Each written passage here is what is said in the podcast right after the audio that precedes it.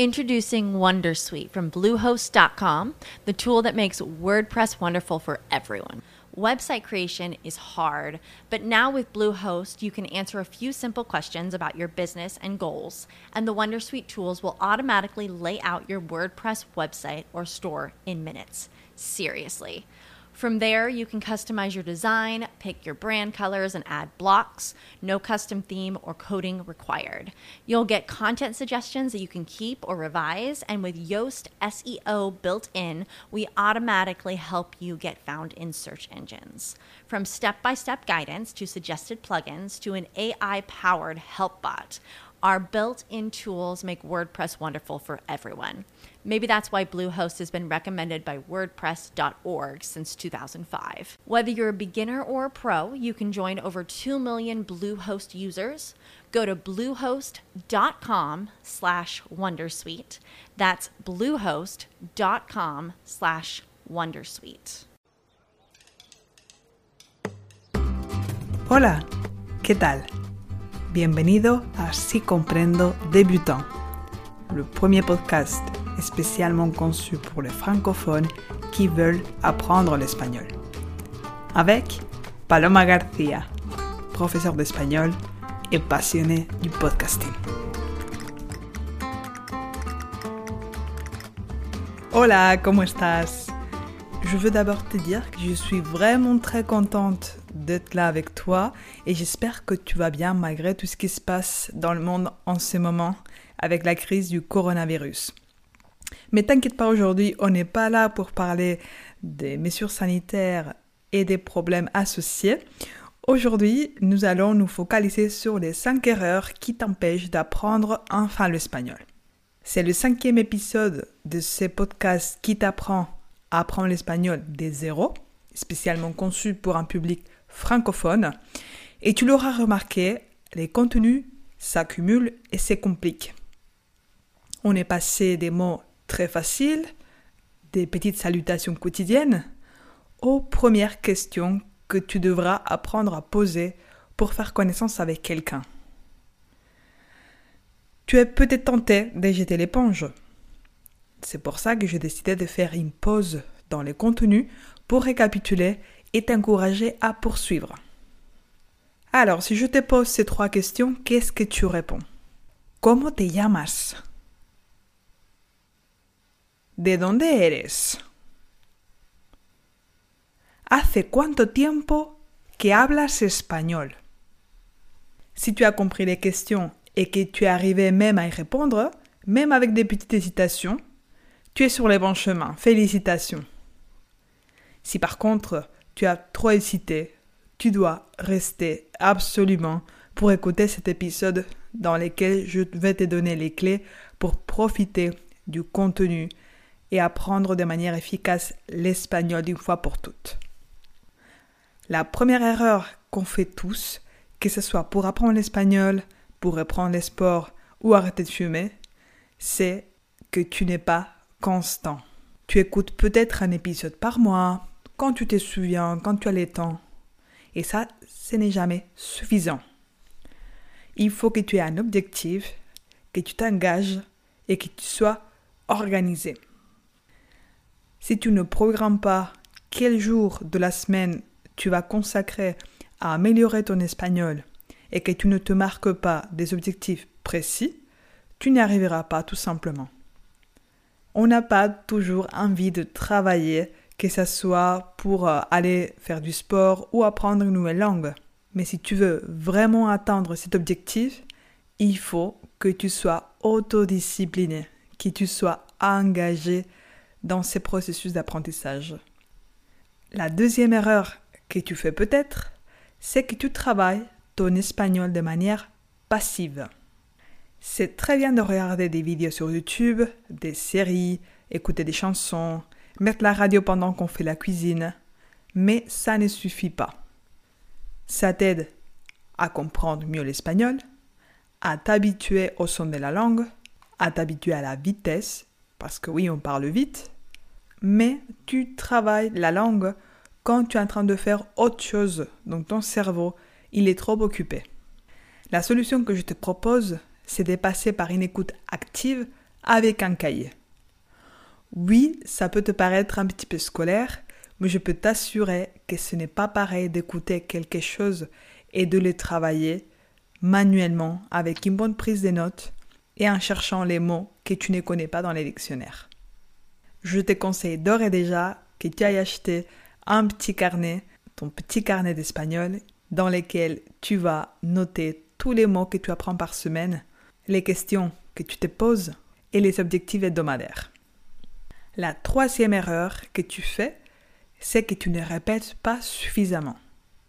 Pour apprendre quelque chose, ton cerveau doit le répéter. Combien de fois as-tu entendu un mot dans ta propre langue avant de l'enregistrer pour de vrai? Tu as passé des années. Si tu apprends pas un mot dans un contexte qui t'a marqué, tu l'apprendras pas. Donc, comme c'est compliqué de se mettre en situation réelle, une situation qui t'exige fixer ces mots utiles pour ta vie quotidienne, ce serait le cas si tu habites en Espagne, par exemple, et que tu es amené à utiliser l'espagnol tous les jours. Donc ton cerveau, il est tellement concentré pour survivre qu'il va donner les maximums pour enregistrer un maximum de mots. Mais si tu apprends depuis chez toi, ce n'est pas le cas si tu ne les forces pas à répéter. Mais t'inquiète pas, il y a trois solutions que je veux te proposer. La première, c'est que tu réécoutes les épisodes du podcast plusieurs fois. Fais des pauses si besoin. Ensuite, vérifie ce que tu as retenu. Je te rappelle que chaque épisode est accompagné d'un article du blog sur le site www.sicomprendo.net et que je prépare un petit quiz très rapide à faire, très sympathique, pour t'aider à vérifier ce que tu as compris. De même, ne te contente pas du contenu que je crée. Si tu veux apprendre, par exemple, des mots sur les aliments, tu peux évidemment écouter un podcast qui parle de ça, mais tu peux aussi, par exemple, regarder une recette de cuisine en espagnol. C'est en variant les supports que tu vas retrouver les mêmes mots et cette répétition t'aidera à les apprendre parce qu'ils sont appliqués dans un contexte précis.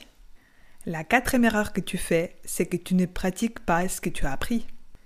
Si tu n'appliques pas tout de suite une information que tu as apprise, pour ton cerveau, ça veut dire que ce n'est pas important. Par contre, quand tu mets en pratique quelque chose, c'est là que ton cerveau commence à les graver. Est-ce que tu as déjà expliqué quelque chose à quelqu'un? Peut-être tu as aidé tes enfants à réciter la leçon, ou bien tu as aidé un camarade qui avait du mal au collège ou au lycée, et lorsque tu lui as expliqué la leçon, tu as réussi à mieux la retenir aussi. Alors comment pratiquer quand on ne connaît personne qui parle espagnol? Alors pour ça, il y a plusieurs solutions qui s'ouvrent à toi. La première, évidemment, c'est d'avoir un professeur privé avec lequel tu pourras pratiquer et il corrigera tes erreurs. Tu peux aussi trouver un correspondant en ligne pour faire un échange linguistique. Mais tu as aussi les groupes Facebook de Si Comprendo dans lesquels il y a plusieurs membres de plusieurs pays avec lesquels tu seras forcé à parler espagnol pour communiquer et tu pourras petit à petit te faire des amis avec lesquels pratiquer cette belle langue qui est l'espagnol. La cinquième erreur, c'est que tu te décourages trop vite. Dans l'apprentissage d'une langue, il y a une partie de développement personnel.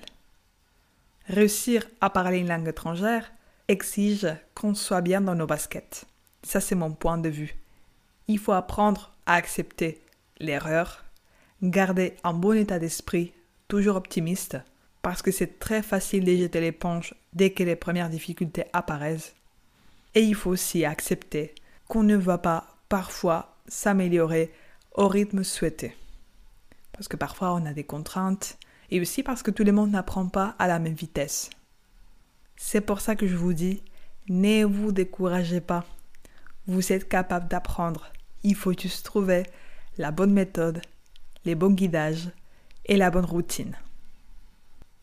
Alors aujourd'hui, on n'a pas beaucoup parlé espagnol, même pas du tout, mais ça me paraît important de passer par une phase méthodologique pour vous montrer comment vous pouvez faire pour exploiter au mieux les contenus de ces podcasts. Autrement, vous allez faire les mêmes erreurs que tout le monde.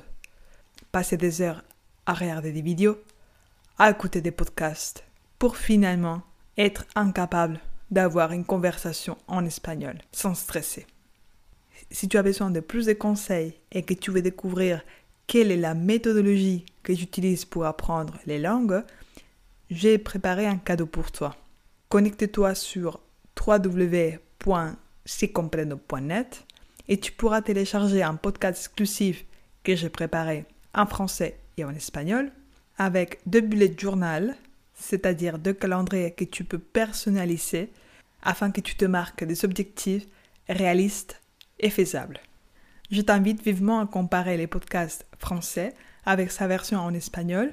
Tu peux l'écouter par morceau et tu verras que tu arrives à comprendre beaucoup de choses si tu as déjà écouté la version en français. Avant de nous quitter, je te propose un petit défi. Je te propose de t'enregistrer en faisant une petite présentation dans laquelle tu vas remployer les phrases apprises dans les épisodes 3 et 4 et tu vas la partager sur notre groupe Facebook Si Comprendo. Tu vas voir que tu es capable de t'exprimer en espagnol, ça va t'encourager, ça va t'aider à créer des liens et tu vas sentir que ce temps que tu passes à écouter des podcasts est vraiment utile puisque tu vois les résultats. On arrive à la fin, mais avant je voudrais que tu répètes ces trois petites phrases que je préparais pour toi et qui synthétisent l'esprit de cet épisode. J'aimerais que tu les gardes en toi comme un mantra que tu vas répéter quand tu as envie de baisser les bras. Je commence. Yo me organizo. Je m'organise. Yo me organizo. Yo practico. Je pratique. Yo practico. Yo confío. J'ai confiance. Yo confío. Profite de ces situations exceptionnelles qui nous forcent à rester chez nous pour booster ton apprentissage de l'espagnol et je te souhaite beaucoup de courage et surtout, prends soin de toi. Y eso es todo. Si tu as aimé l'épisode, n'hésite pas à t'inscrire et à mettre un j'aime pour m'encourager à poursuivre ce projet. Visite mon site internet www.sicomprendo.net et inscris-toi à la newsletter pour recevoir des matériels gratuits une fois par mois. Tu peux également me trouver sur YouTube et sur Instagram. Je te laisse tous les liens dans la description du podcast. Suerte y hasta pronto. ¿No te encantaría tener 100 dólares extra en tu bolsillo? Haz que un experto bilingüe de TurboTax declare tus impuestos para el 31 de marzo y obtén 100 dólares de vuelta al instante. Porque no importa cuáles hayan sido tus logros del año pasado, TurboTax hace que cuenten. Obtén 100 dólares de vuelta y tus impuestos con 100% de precisión, solo con Intuit TurboTax. Debes declarar para el 31 de marzo. Crédito solo aplicable al costo de la presentación federal con TurboTax Full Service. Oferta sujeta a cambios o cancelación en cualquier momento.